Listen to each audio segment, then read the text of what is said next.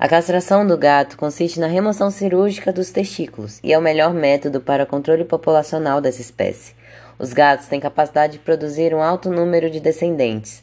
Isso causa impacto tanto para o animal, pelo aumento de animais abandonados, tanto para a saúde pública, pois podem transmitir doenças como toxoplasmose, raiva, FIV e FeLV, além de se tornarem predadores de espécies nativas, causando redução populacional inadequada.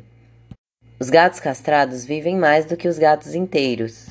Isso acontece pois a castração previne doenças do sistema reprodutivo e reduz comportamentos de risco, como a fuga do domicílio, cópula, disputa por parceiros, agressividade, defesa e marcação de território.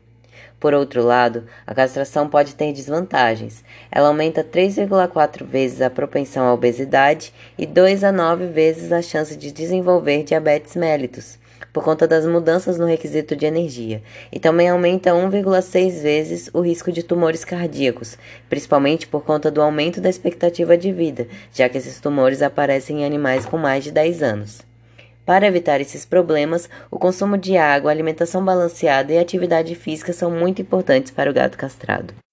Em relação ao melhor momento para castrar, após um ano seria o mais indicado, pois fisiologicamente os hormônios produzidos nos testículos são importantes para a melhor formação do animal. Porém, diante da demanda pela adoção responsável de filhotes já castrados nos abrigos, a castração pré-púbere pode ser realizada em animais sadios para evitar complicações.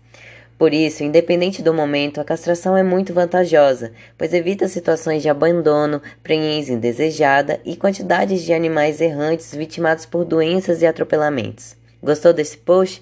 Compartilhe essa informação e busque um médico veterinário para castrar o seu animal.